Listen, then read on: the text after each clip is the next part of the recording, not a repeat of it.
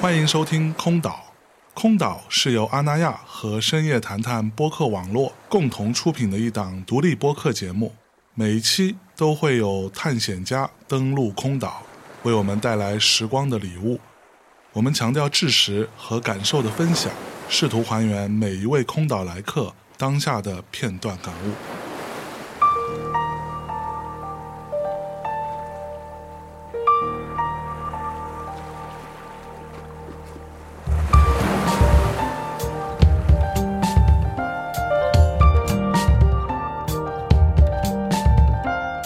Hello，大家好，欢迎光临空岛，我是今天的守岛人像郑大。今天做客空岛的呢是我们的一个老朋友啊，李新宇老师，打招呼来。 Hello，Hello，Hello，Hello，Long time no see 啊！哎，呵呵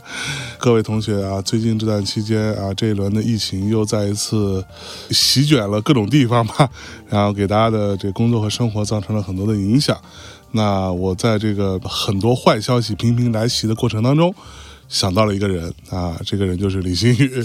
啊。因为呢，可能啊，如果大家对于李新宇老师不是太了解的话呢，啊，你先给大家自我介绍一下，嗨，？你到底是啥身份是啥身啥身份就是对，就是一个一个音乐人。对一个做音乐的啊，做音乐的，然后就是没事儿还搞一搞什么声学装修啊， 升学装修，呃可能很多人不知道，你们很多可能去过的一些 live house 啊，一些演出场所啊，啊，这些声音设计嗯，啊，这个是李迅老师来搞的，对对对，就当当包工头子赚赚钱， 然后包工，哎哎头子，闲来无事搞搞音乐啊，对，就是一个身份嘛，就是鲸鱼马戏团，就是我哎们做的一个音乐的一个名字。对嗯，来大内也都好几次了，上次咱们还在阳光海滩，对，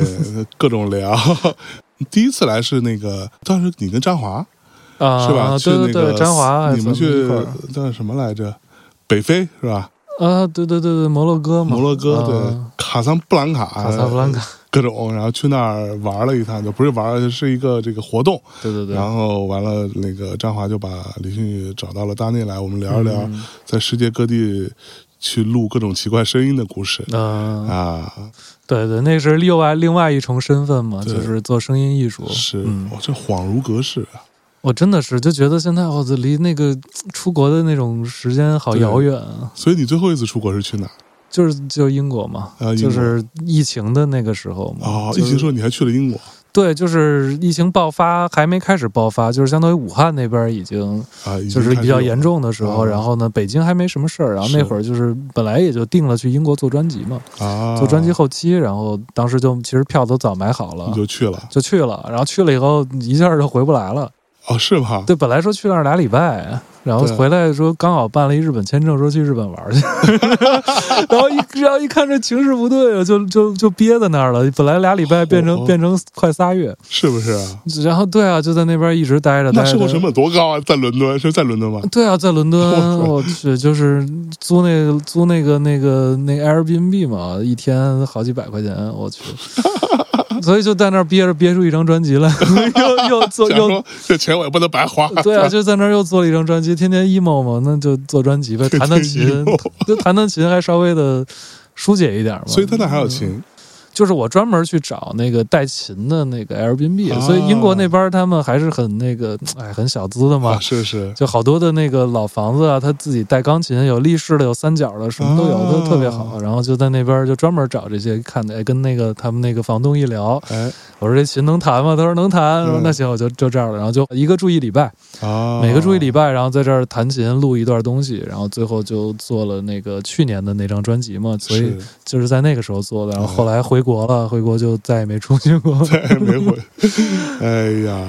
所以你知道，就是我刚刚说啊，就是为什么说找林心宇呢？是因为，呃，我对他最近的这段这个算是人生新篇章很感兴趣 啊，就是他弄了一房车嗯啊，就是这个房车呢，我非常有幸啊去参观过，是吧？嗯这个房车呢，它不是一个我们单纯想象的那种，就是我们在那种什么短视频里都可以看到的那个，就是开着房车到处玩儿。嗯它房车还是一个移动的工作室，嗯，对啊对，对，我其实就会觉得，可能呃，我们都知道这个疫情的情况，那很有可能我们很长一段时间内，我们要面临着疫疫情一直存在这么一个呃现实的状况。嗯那可能像李新宇这样子的这种类似于游牧式的工作环境或者嗯这种创作状态，是我比较有兴趣，然后也嗯可以跟大家分享分享。同时呢，也希望呢，那个各位听众朋友们啊，你们如果是现在被封在家里边儿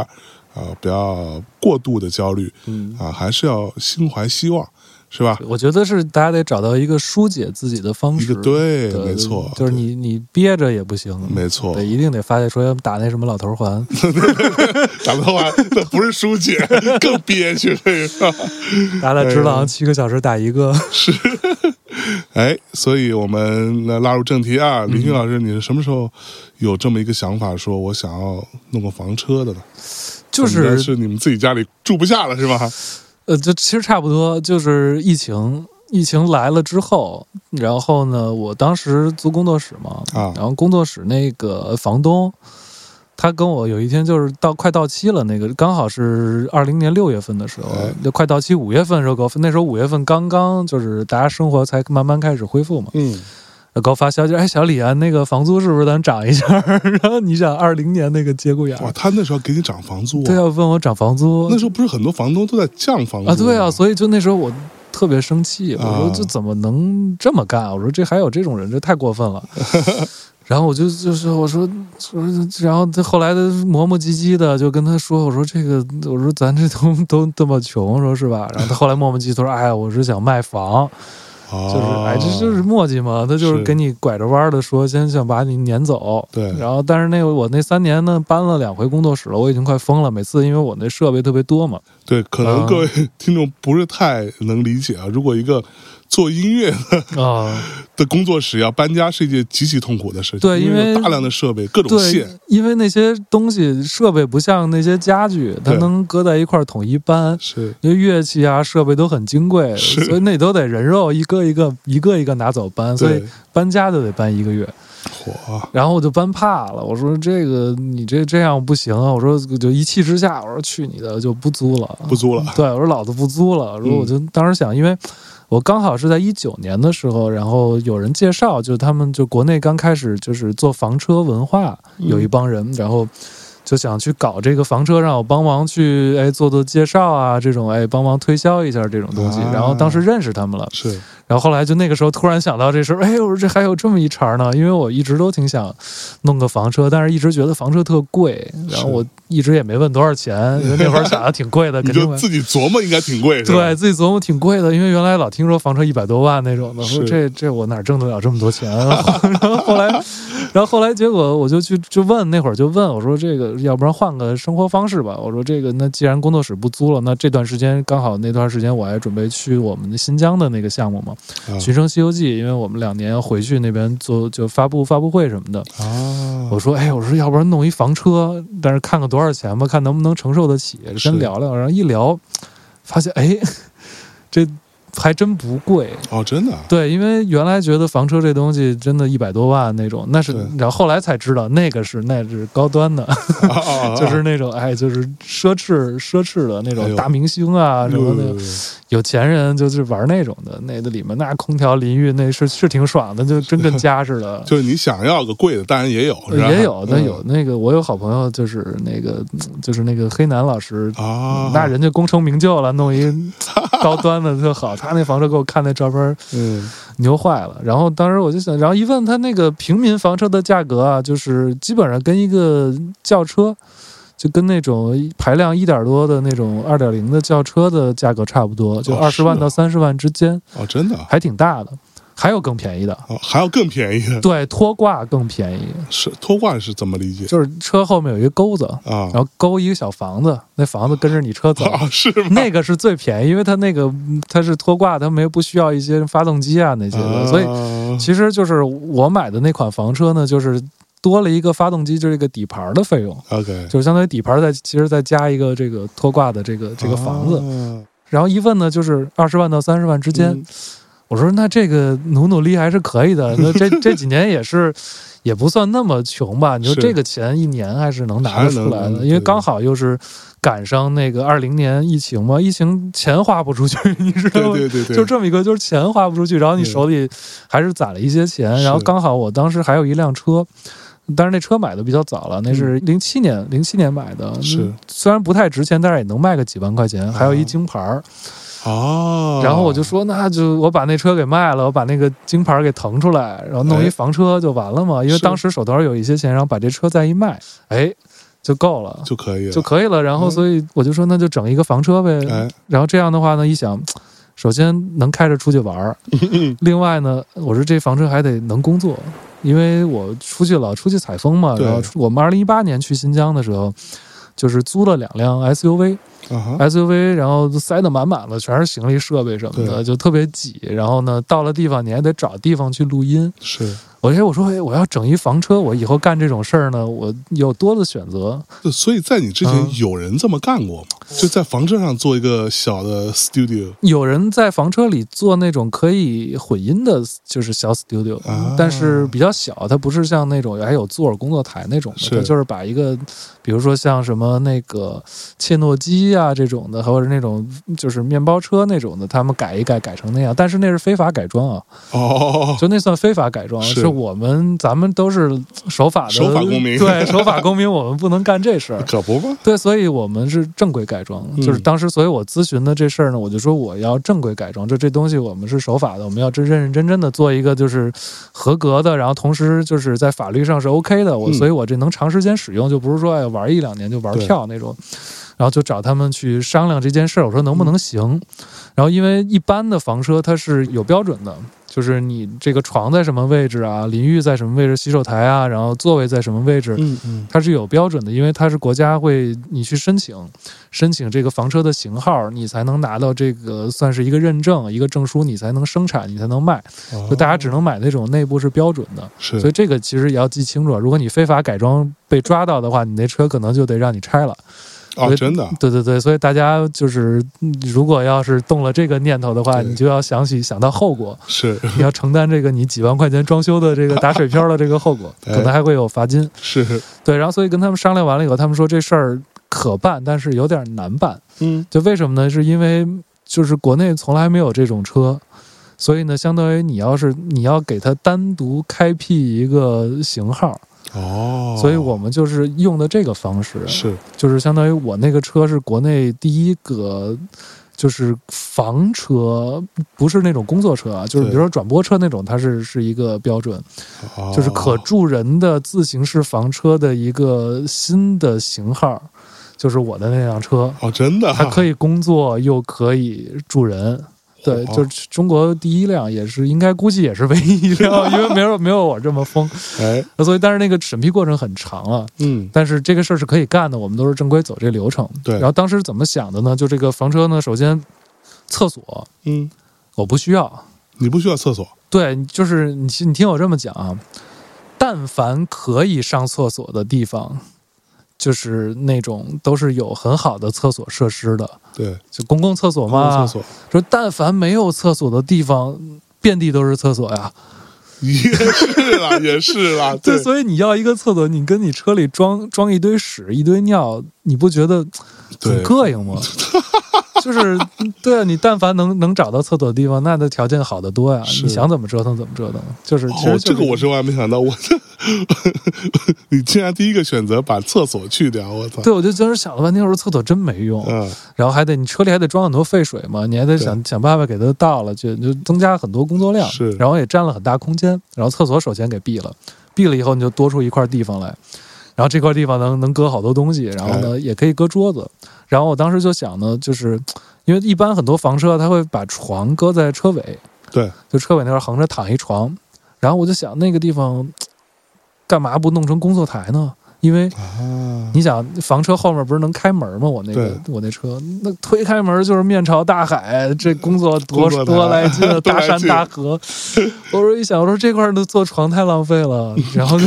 我说弄这儿弄一这儿弄一工作桌，大工作桌，两边音嗯箱支架，然后这个抽屉一拉出来就是键盘，火这太来劲了。嗯然后就把那后面整个全改成了一个大工作台。哦，然后呢，一个工作台不爽，我说得弄一个，这可能偶尔就是人多的话，那可能两个人还能办公。比如说做 O，现在不是这种疫情嘛，疫情还做直播什么这那，嗯是那得有 OB 啊嗯，OB 搁哪儿？那搁侧边儿，啊，它侧面呢是原本他们就是柜子。一般的房车那块儿也是柜子，但是呢，我跟那个后面的那个工作台连上之后，它就变成一个 L 型的大的工作台，还带转角的，你 对，这带转 角妈的哎呀，它可以同时容纳两个人在那儿工作，哦就一个人可以是直播，另外一个人可以做 OB，是，或者说做视频的这个转播啊这种的，然后就可以再这么干。哎嗯然后底下呢都是储物的东西，然后其他的地方是跟房车一样的。然后后来呢就想这个睡觉怎么办？然后当时那那个床被你拆了呀？那床被拆了，然后呃嗯当时那个房车厂给我的一个想法呢，就是做了一个垫子打地铺，哦，就可以睡在地上。后来发现啊是可以，但是呢没有那么没有那么方便，你毕竟睡在地上还挺脏的。因为我就发现车嘛，车里面经常你走路在外面，是其实挺脏的。然后我后来就发现一招儿，因为我那个车是五座的车，嗯，有一个双排座椅，然后双排座椅也挺宽的，然后就把那个双排座椅给它放倒了。然后刚好它的面前有一个桌子，那个桌子当时他们设计是两层，可以高低，把那个桌子放在下层，然后再把那个垫子铺在那个椅子跟桌子上，躺嗯平了，哎，就是一个床，还别说哦还挺还挺舒服的，是不是啊？对，然后后来发现这个方式住在车里其实很舒服，哦，然后这样的话一一看，那就这那车那等于就你的房车也没有厨房了呃没有厨没房有厨房，但是呢，房车也不需要专门的厨房。啊？因为你想，你但凡能做饭的地方，你都已经开了房车，你肯定是在 户外。啊啊，对对对，你户外冒个烟啊，什么嗯煮个东西啊，其实没有任何的关系。对你弄个抽油烟机，我觉得有点太过分了。 是是是，对，然后我是怎么解决的呢？做饭有那种就是便携的那种气炉子，啊，就对，那个很很好买啊，对就是它有各种各样型号的就现在不大家都在玩露营嘛啊，？对对对对对对对就是现在而且现在露营的产品做的特别好，对我就买了那个气炉子，啊，买了一个就是那个有点像蜘蛛一样的那种的，叠起来就是两个拳头这么大，就这么大，是就特别方便。然后拿那个，然后那个就专门就是咱们吃火锅。吃那个寿喜锅的那个气瓶子，啊哎就是这么小的那种嗯气瓶子，就直接往上啪啪一插就能用。然后再买买个饭盒，再弄个那种小锅，可以明儿煮个泡面啊，然后热个嗯菜，还能蒸点东西，蒸点馒头什么的。哎，这出去就非常爽。火。对，然后当时呢，就是弄完这套东西之对对后对，，啊那你弄完这个，嗯刚刚说到这个床，嗯嗯那你的床垫子平时放哪？啊，床垫子它有一些储物的空间，嗯，就是房车的话，它是这样，它所有的储物空间就是全部都在侧面啊，或者是顶上。当时就是顶上设计了一个、嗯哦一个储物的地方，那个地方就刚好把垫子塞进去，它垫子可以折叠的嘛，啊，往里一塞就可以了。是，床其实就非常好搬，你就是你没有床的时候，你看这车就是一个工作车，哎，对，但是呢，哎，用一些巧妙的想法，它就能嗯瞬间变成一个可以睡觉的，火，还、哎睡得还挺舒服的。是因为我们就是弄完这车之后，我们就就我就开着车去新疆了。嗯嗯，我估计我这个房车应该是大部分房车里算公里数比较多的，我这都啊已经快就已经四万公里了。就真真开那种是吧？真开那时候，好多人估计这两年都开不到五千公里，我这已经快已经照着四万公里去了，妈呀，就是已经去了好多地方了。嗯从新疆来回一趟就两万多公里，是，所以所以就是这一路吧，有了这个房车之后，有很多选择。苹果现在的那些就是工作站啊什么的就很便携啊，嗯嗯比，如说你拿一个笔记本儿也可以，或者你拿一原我们原来拿垃圾桶，啊，垃圾桶啪啪一装就这么大，对，然后往车里一搁，就随便一个犄角旮旯一塞就行了。然后再装个显示器显示器有那种便携的，你知道吗？啊，我知道那种，就是这么大，专门打游戏，对好多人打游戏用那种对对对，对那便携的特别小，然后往那儿一支，垃圾桶一插，鼠标键盘一一接，蓝牙的哎，一接，然后把你 MIDI 键盘啪一弄，然后这就是一整套工作设备，这可以在十分钟之内搞定。还有音箱，对，还有音箱，音箱嗯就直接拧在上面嘛，对音箱把电一通就可以所以用了。音箱平时是不会摘下来，就是对，因为音箱你放在那里面就是拆下来不太好拆，但对是现在我没装音箱了，因为啊后来都用耳机了，啊，因为稍微有点心疼那个音箱在车里老在那儿颠晃来颠颠。晃去，颠颠颠颠颠，所以就稍微有点心疼。但是是音箱音箱可能以后会装一个稍微便宜一点的吧，因为之前我装了一一对四万多的音箱， 我去，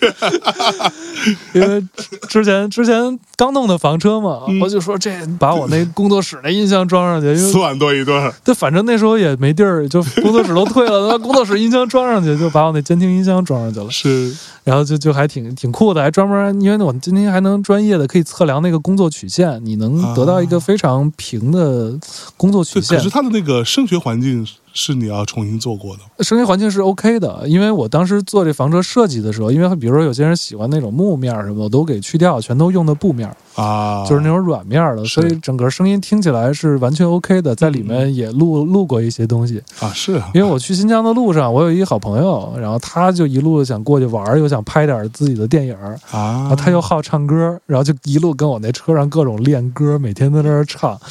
给他录了录了一张专辑，后来已经发了嘛。哦，真的 啊对对对对 对，然后在那边呢，有时候在路上的时候，比如说去录一些民间艺人什么的，哎，然后这些都可以在就车上去是完成。除了工作还可以录音对，还可以录音，因为我们那个房车啊，就是因为房车的椅子是可以转的，嗯嗯所以呢，就是你相当于一个房车，比如说咱们手机就是这个方形的房车，嗯，哎，前排的椅子转过来就是掉一百八十度，就朝着你的工作台。是所以呢，你们俩面对面就可以，就像咱们一样录节目一样，就直接可以录音了，就很方便。拿一根线接过去，U 八七一杵，哦，哎，就可以以直接干活了哦说。到 U 八七，你那 U 八七多少钱？ 我 U 八七，我记得是是在那个闲鱼上找一个那种网红退下来的这个设备买的，很便宜，一一万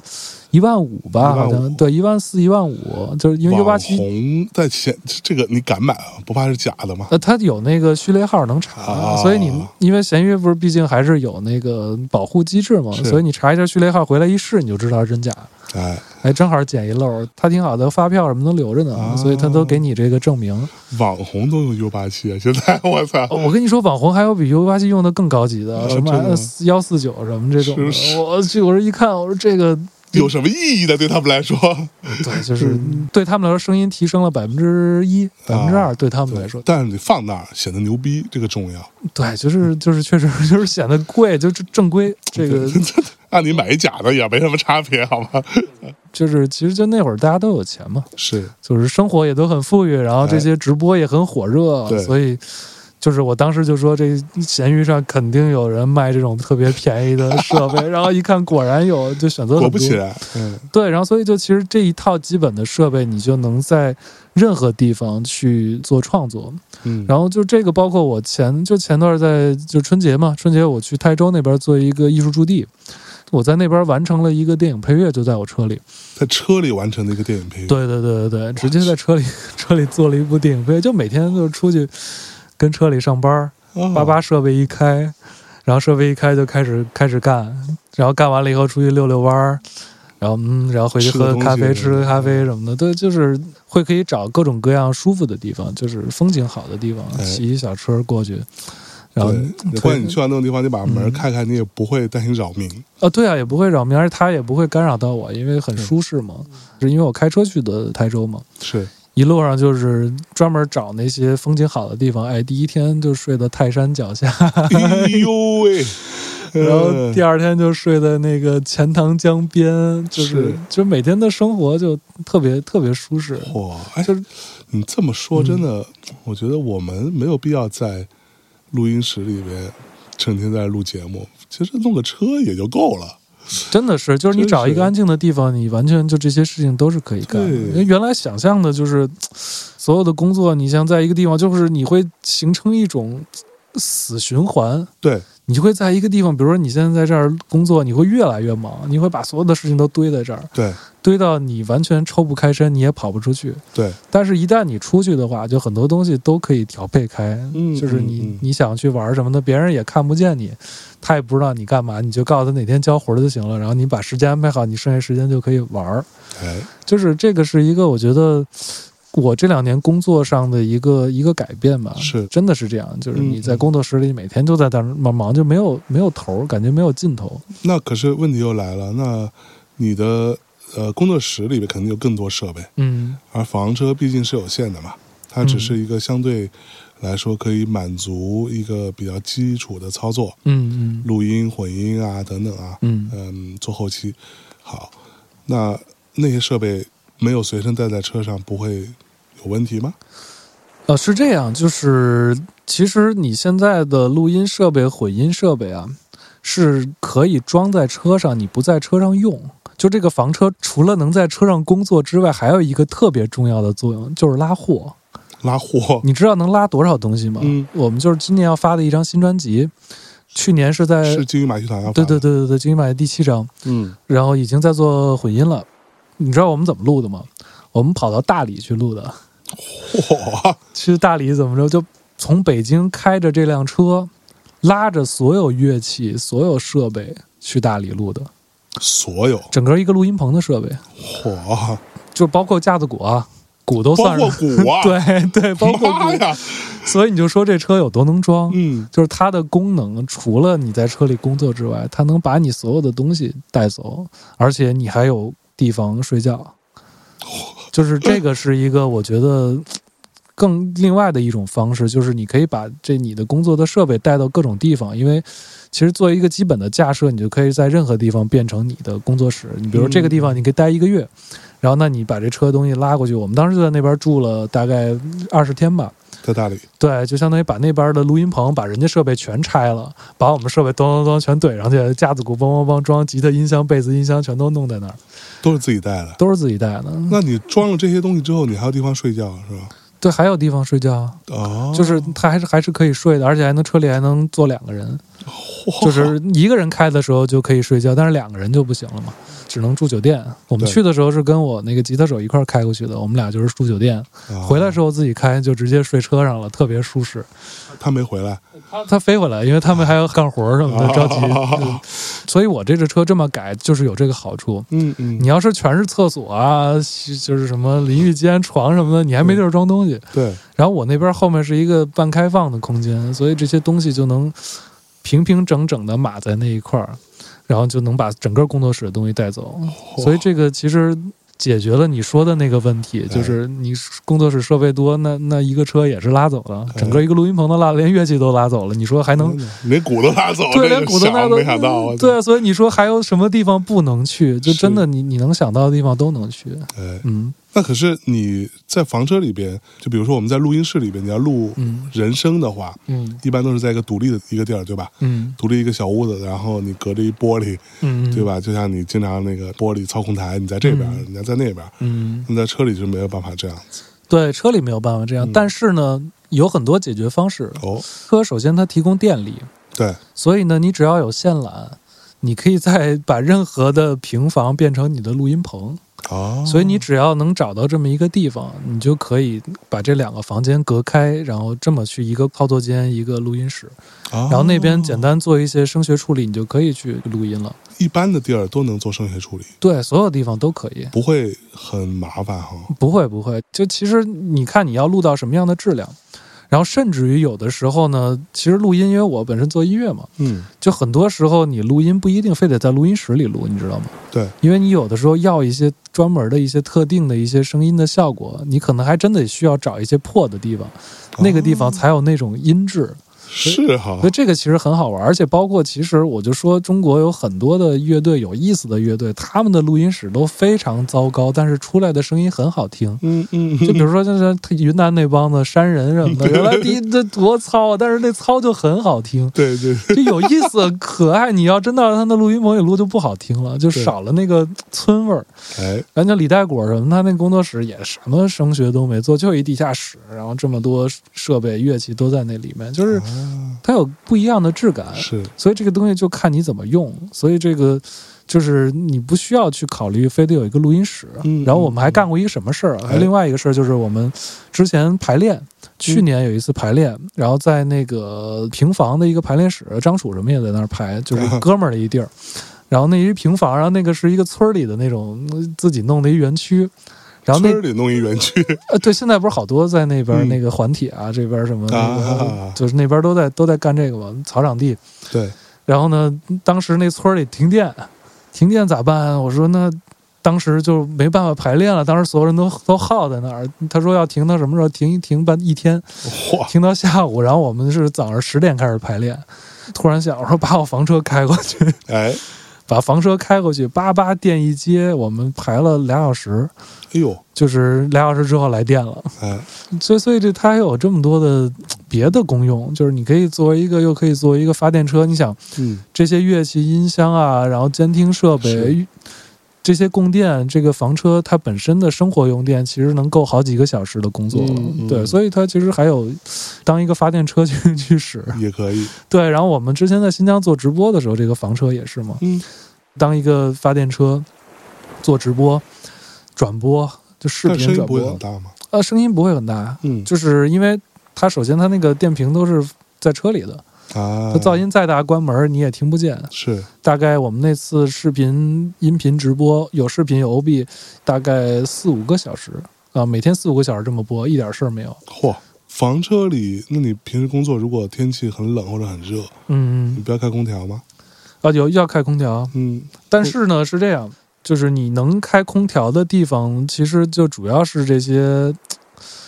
不舒服的地方。对，你但凡去个郊区啊，去这些哎去云南这种地方，云南一年四季都不用开空调 啊，你哎，对啊，其实就是就是这个样子。你你开房车肯定要选择一个你舒适的地方嘛。哦，对，然后如果要一非要开空调呢，还有一个解决方式就是你找一些，比如说平房啊，或者这些能拉电的地方，或者这种一楼啊能接电的地方，插一个二百二十伏就可以了，因为那个电压都比较低嘛，就是啊，即一百多瓦，给你空调供电什么的就其实也够了。就算你没有供电，空调加设备在你车里基本上四五个小时也是 OK 的也，是可以的。对，四五个小时也就够了。那它是有转电吗？还是怎样？啊，不是，它是蓄电池。哦，蓄电池。，对，所以蓄电池它那个蓄电池，你可以在任何的充电桩上，你买一个那个转换头儿就可以直接直插。还有一个方式呢，就是这个也是挺有意思，喜欢露营的人可以用这个嗯方式。我有一个买了一个那种移动的电源，那里面有一一度电还是一点五度电，就是 OK，对，也不大，就这么大，然后充电巨快，一一两个小时就充满了，就那个东西，然后一只手就可以拎起来。就一度一点五度电是可以用多少？我就没概念一点五度电你就两千五百瓦吧，啊哈。你就算你电脑是六十瓦，啊，你就算吧，你能拖多少台电脑？ 哦，真的？对啊，你那六十瓦就是一一小时嘛，然后三十个小时的对电脑，那你就劈开几个电脑，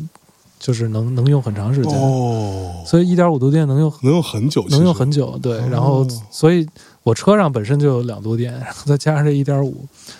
整个加一块三四度的电，这足够你就是干什么吃喝玩乐都够了，除非你太燥，你非得弄点什么灯之类 的，夸夸 啊闪。对那种玩意儿太费电了。 而一般的生活用电是完全够了，然后那个东西可以随时拎走，比如说你要去什么吃饭什么的，随手跟那儿插一下。接个电什么的，就是都没问题。啊然后有时候我我们在路上，之前在西安那次车就是在路上开空调，就是啊，房车空调一直开，后来给干没电了。是然后晚上就去找那个车行，说哎能不能给你点钱充电？然后车行特好，就直接你充去吧， 就是这东西你就充个几度电、你两能度充电多，少 嗯电？对，能充多少电你就充去吧。然后就他们就会借给你充电，所以其实。哎，老百姓都很好的，就是你路哦是上你跟人好好说话，大家都会帮你。对，就是所以这种生活方式其实也增加了挺多乐趣的。嗯然后路上也有很多人会看，哎，你这啥玩意儿这么 高级？ 然后哎来参观参观，就是会给他们聊聊天儿什么的是。你在车里可以喝咖啡是吗？那必须的。嗯，我车里原来是怎么喝？原来是去弄那种开水，啊，就比如说在一些地方要开水。原来是要饭，一就是也不叫要饭， 也不叫要饭，就是要要水讨水喝。是车上不能做开水是吧？呃，可以啊，我后来最近新购置了一批设备，哎，这个就可以做开水了。你知道现在有那种即饮的那种加热器吗？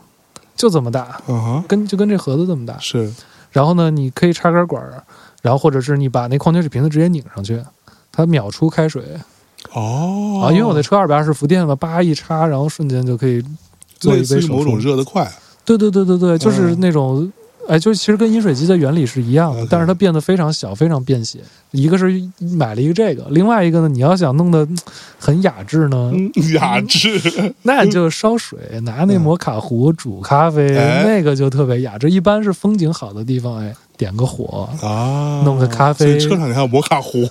就是那嗯这个东西，嗨，生活质 量那嘛。可不，那也当得备然着。嗯嗯对，那其实也不贵了，这东西。然后或者是你要弄手冲的，你就烧一壶开水，哎，倒在那个手冲壶里面，嗯哎，一浇，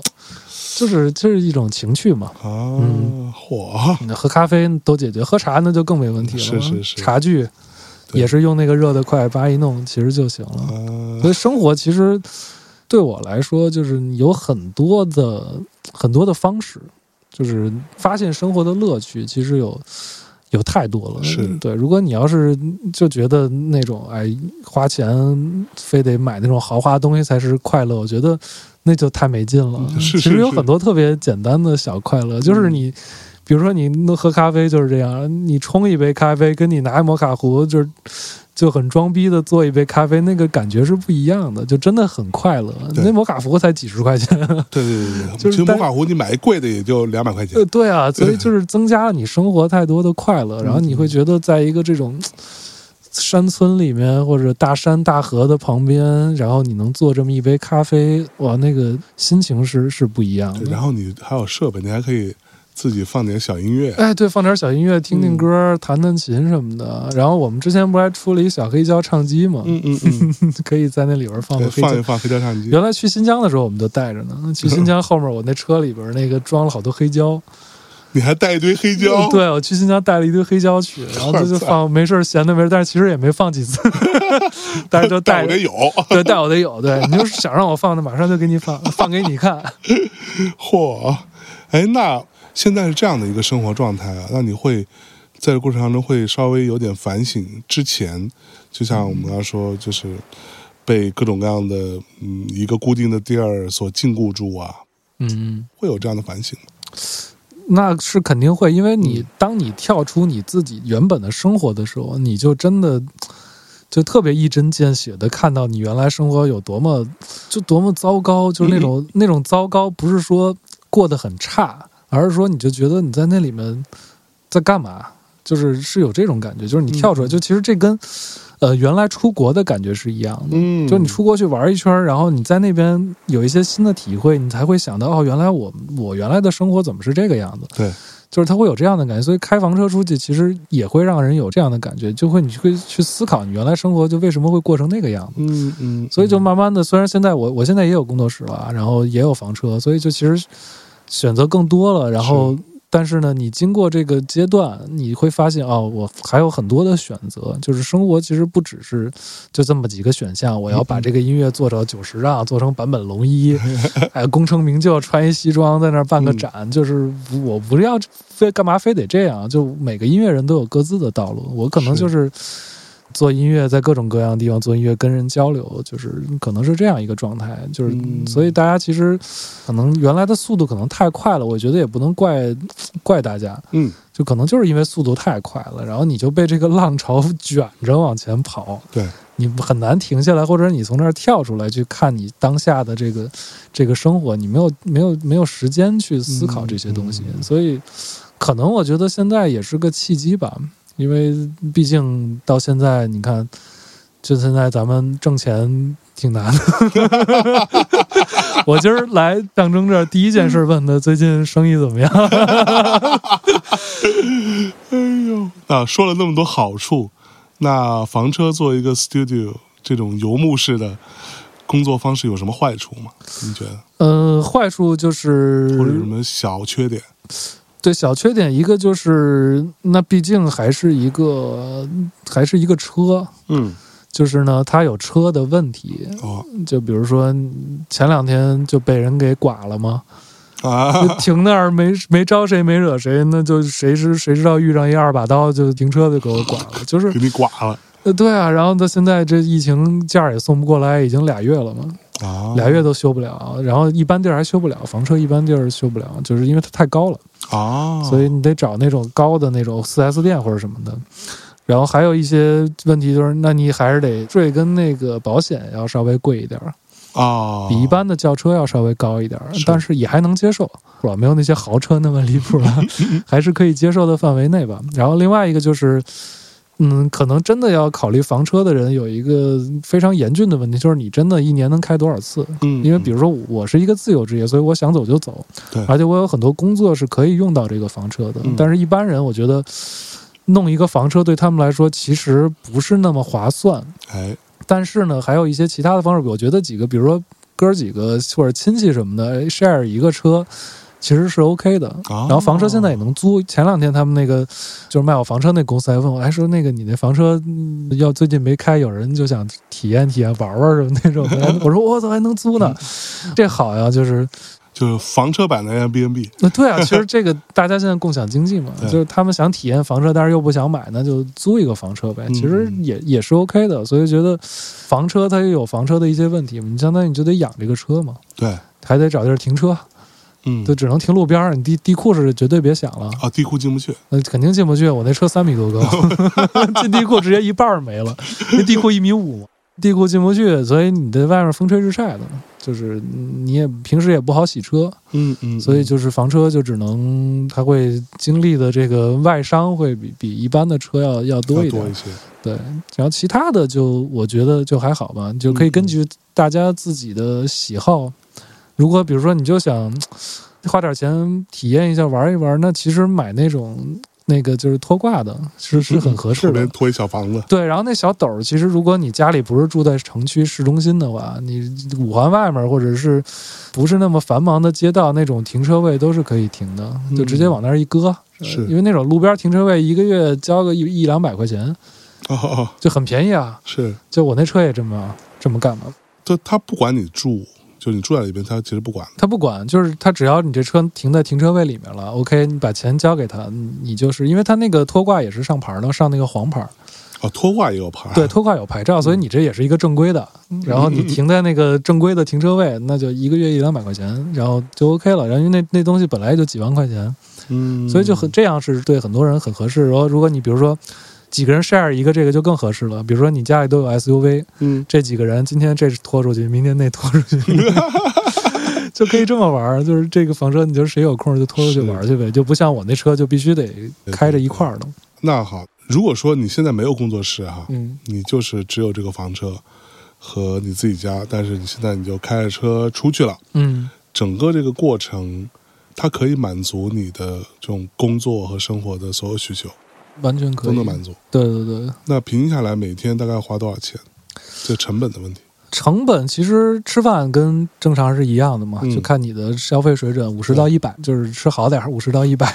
吃好点 儿，而基且本上差不多吃好点儿嘛。就我一天是一天两顿饭，就不会超过三顿。嗯就如果三顿呢，可能得按一百五来算哈。嗯嗯就两顿饭就是一顿差不多五十这么五十这么算，然后它电费你就想一天你要看你工作多长时间了吧，就是你这一度电几块钱，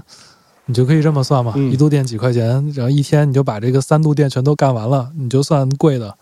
就是二十多块钱，嗯，一天电费二十多，是，这电费这么贵啊？就我按的贵的商店啊算嘛。商店算，对，你要民电的话就便宜嘛，对民电好像几块五块多六块多，啊嗯就十几块钱到二十几块钱这么一个范围，嗯你就折个中吧，就二十多块钱。啊，就算一百百二，然后没了，二没了，不是想没有什么别的花销了，就没了，所以就一天一百多块钱，而且这个还有一个好处就是，你居住的地方的选择更多了。对，你有这个房车以后，你可以开到你任何想去的、想生活的地方。就比如说你刚才问我那个问题，我如果没有工作室，然后家住不住也不重要的话，那我现在一定开着我的房车到大理去，哎，到大理跟老李啊、什么加 菲啊，对加菲 大嗯又家出现了，对大家一起 happy 啊，就是我就肯定会过这样的生活方式了。嗯然后呢，但是现在呢，就是工作室还得还有人嘛，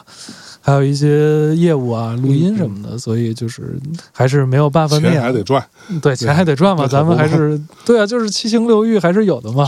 那物欲啊，这个这个食欲啊，哎是呀哎呀，还有什么？ 那这就咱聊深了就不太好了。但是是就是人就是这样的嘛，对就是你可以是一个。就是很很开朗、豁达、善良的人，但是那并不排除你是一个有物欲、想买东西、好色，嗯，然后这种其实这不矛盾啊。对对，所以其实大家都会有各自的需求嘛。然后所以这些其实这是我满足自己需求的一种方式，因为我嗯还有一个、可能是一个心理上的跟别人的一个区别吧，就是我可能。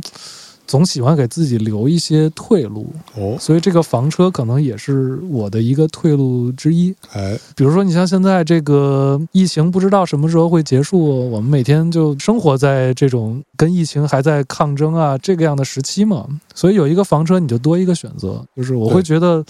就比如说万一这边我觉得生活什么的太压抑了，心情不好啊，那我就开着房车去换一个地方嘛，对，它就可以给我多一个选择，就我也会有多一点安全感，嗯，所以留着这个房车我也挺喜欢的，就是是你随时可以。有一些退路嘛，可以选择多一种选择，其实就是是多一个选择是非常重要。就像前两天嗯我们聊那个什么互联网，在大内聊那期，哦，就在说，是你现在你是有各种平台，嗯呃，你可能不用再去下载去看那一些片子、嗯或者。嗯，什么美剧、什么嗯电影，包括听音乐，你可能不用再去像以前一样，嗯但是你得保留这个技能。嗯对，如果没有了的话呢，你呃至少还有一个 Plan B，你可以去，嗯对吧？不要让这个东西就彻底被别人拿得死死的。嗯，就啊房车生活会是有种极简的生活状态吗？或者说你你根本没有感觉到它有极简？呃，算是吧。嗯，就是它会有，就是因为你首先车里搁不了那么多东西，对你就像你这堆东西，然后你像我去那个谁小伙子那儿那堆东西，那你就别想了，嗯，你只能带几样走，所以呢，它不能给你提供这么一个空间，所以它只能算是一个对我来说吧，这它虽然叫房车，就是有“房”这个字儿，但是对我来说，它就是还是一个工具，嗯嗯，它只是让你多一个方式出行或者工作的一个一个工具，是，所以它的归属感其实并没有像家那么强。嗯。跟很多人来说，你想把它当成一个家，其实是还是蛮难的一件事儿。那如果它足够大呢？足够大，那当然可以了。那对首先你得足够有钱，那好，嗯如果今天考虑让你把你的房子卖了，嗯，去买一个足够大的房车，你会这样选择？那不会，因为嗯就是还有一个很现实的问题，就是我们这边的公路还有一些停车，它没有办法满足这么大型的啊车辆。就这种大型车辆，现在目前我们这边只有货车。但是你又不能跟货车挤兑在一起，那你那个几百万的车跟 那个几百万的货车搁一块儿太奇怪了。虽然都很 贵，但是这看起货来车也不便宜。对，货车也很贵，啊但是你搁在一起就太奇怪了，你没法儿就是，而且货车很是吵啊，对，你没法儿在一个舒适的环境下，所以就是，嗯，除非是在比如像像美国、加拿大啊这样，就是地方比较大，因为嗯他们这种房车文化也很。相对来说，时间比较长嘛，它就这种基础设施啊，包括道路啊，还有他们本身就是人也少，房子也没那么多，到处都是荒地。你是开一大卡车在那儿，房车你那儿爱去哪去哪。对，爱去哪儿就爱停哪儿停哪儿，也不没有停车费，所以在那种地方是 OK 的。嗯但是你让我在国内买，我肯定不买，没地儿，根本就没地儿停。 我不知道黑楠老师那车会停在哪儿，我很好奇。哎，那你到目前为止使用房车的经历当中，你印象最深刻的，你觉得最好玩的或者最美妙的，停下车工作也好，还是休息也好，嗯这样的一个经验是在哪里吗？我觉得就是我们去做新疆的那个、嗯那个项目，因为一路开着房车去的，就你不知道那个过了那个西安、陕西之后，那个风景有多漂亮。是吗？对啊，就是在那块儿，就是就是先会穿过那个青海嘛，青嗯海那边高原啊这些的，就是然后再一直到新疆那边，这么一直穿过，你先看到这个黄土高原，嗯，就是因为开着房车就会想老想停下来，你知道吗？因为停下来，对，想停就停。对，而且就是别的车你停下来，你大家是不舒服的，嗯就是别的车轿车你停下来，你只能跟那儿就是蜷缩着，嗯要不然你就路边上站着，但是对房车大家都是坐的直直啊，你还能在房车里站着。嗯还有桌子，你可以在那儿喝个茶、弄个咖啡啊，打开门看看风景啊。所以这一路其实特别治愈，啊，就是那个景色真的是那一路风景变化太漂亮了。是，就是你一直到新疆看到那些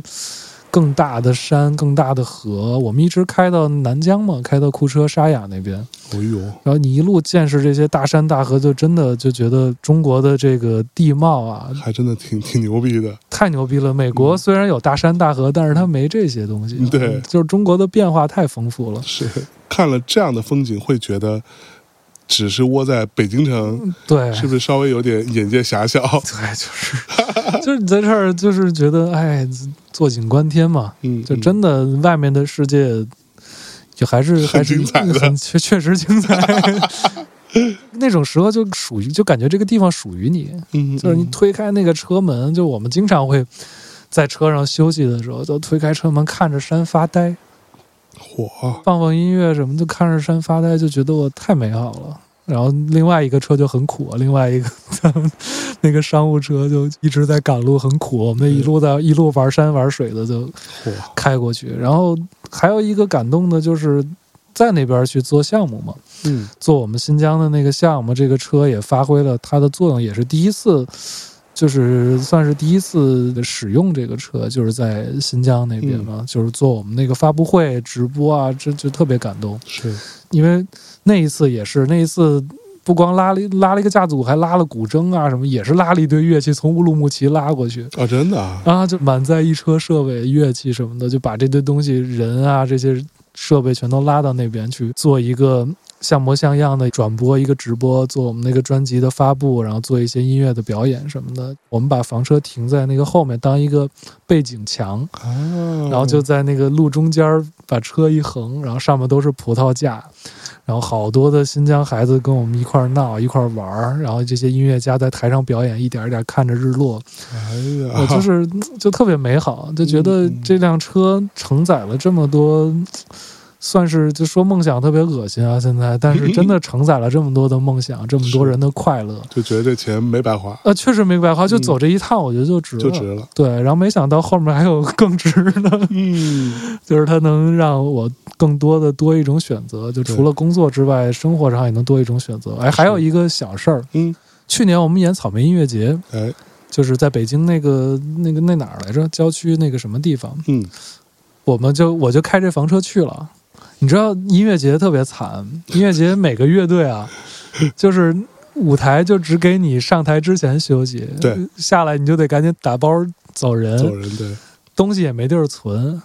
然后我开着房车去的，嗯所以呢，哥儿几个踏踏实实的在我车上吃了个汉堡，嗯，喝了可乐，嗯设备、乐器都往车上一扔，穿着短袖儿杀进去蹦迪去，哇，就太爽。就别的乐队都没办法，都不能在那儿玩儿嘛，都全都撤了。然后是我们就直接把东西往车上一放，跟那里面玩儿，玩到晚上，一直看完万青才走 的。啊，就特开心，就后来觉得哇，这车太管用 了，这这乐队专车呀、这个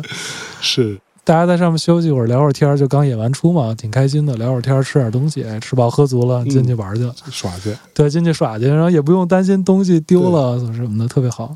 那有遇到过任何的危险或者紧急时刻吗？其实还还好，嗯但是就是因为这车高，嗯，所以呢，就是它会在驾驶上所以他用的撞证坏儿过是也是普通的，就是 C 本儿，就是 C 本儿。对，，就就是 C 本儿，你开手动就是 C 一，然后那啊个自动挡就是 C 二、我还以为啊要大货车的驾驶证儿呢。没有没有没有，它就是因为它相当于是轿车的最长的长度六五米九，五米九八吧还是多少？超过六米就不行了，但是是它就刚好卡在那个六米线，所以 C 本都能开，但是跟开轿车完全不一样。就是它唯一遇到的个最惨的一次就是撞树上了，嗯啊，因为它太高。嗯我们在敦煌的时候，那个树都是歪脖的，就跟咱现在这个那个话筒似的。啊然后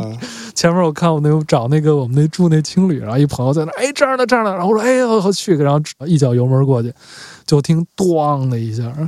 撞树上了，撞树上了，就是完全你对那个高度没有概没有概念，念嗯它太高了，直接撞树上，把那个遮阳棚整个全给撞掉了，在地上拖着。后来我大家拿锤子各种拧凿，给弄下来了。 是你开的是吧？我开赖没不得概别念，嗯人。开对，啊那只能怪我自己，就开小车开习惯了嘛，是突然开一这么高的。然后后来我就把那遮阳棚给改成一投影幕布了， 哦，还带一投影幕布啊？因为长得跟遮阳棚一模一样，反正嗯卷起来都是一个卷儿嘛，对，投影幕布跟那挺像的，我就定了一个跟那一边儿长的投影幕布，然后让那改装厂修车的时候给我装上去焊上去了，还可以放个片儿。放放小片儿什么的，哦比如说开到什么山里啊或者草原上啊，嗯，弄个小电影啊什么的。哎呦， 你这啥也没落下，感觉真的是。嗨，就是嗯嗯就乐趣嘛，就是其实都是生活里的小情趣。对就喜欢看电影嘛，喜欢看电影就整点看电影是的装备嘛。嗯，然后我们因为现场也有 VJ 嘛，我就想以后万一在这种野地儿还能后边弄一个哦 VJ，、也是 OK 的。真好。嗯， 说的我越来越心动了。所以我是觉得啊，就是各位听众朋友们，那反正我个人观点啊，我觉得这个世界啊，是我们肉眼可见的，在发生了某一些变化。嗯，嗯，对，它跟我们至少在可能十年前，呃，什么，尤其是我之前说过，尤其是零八年那会儿，嗯，我们对于这个世界的想象其实不太一样了。然后这个变化看来也是未见得可逆的，至少短时间之内。嗯那正如之前小韩说的一句话，就是也许呢，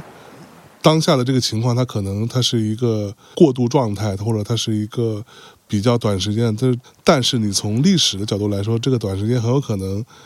几十年，然后就把你这辈子最重要的这个时间就搁在这里头了。是的，那但是我们啊，依然还是要过好每一天的生活，嗯还是要给自己多一些选择。我觉得房车把它改成一个可以工作，可以去让你去到其他的地方，在不同的环境当中，也不耽误你现在做的事情。嗯这个可能是一种选择。嗯，所以今天呢，跟新宇聊一聊，我觉得也是希望给大家在这个嗯疫情非常焦灼的状态下，多一种希望吧。对，因为本身嗯其实从二零年开始，咱们的这个工作从远程开始就是有一种过渡了，对就是跟原来必须要坐班儿啊这种，它其实开始有一定过渡了。是，嗯，所以这其实不一定是房车，我觉得任何一种出行方式，或者是一种跟以前不一样的，不是那种两点一线的方式，其实都是一种选择。对，嗯，好吧，那差不多，感谢大家收听这一期的空岛，那我们下期再见，好嘞，拜拜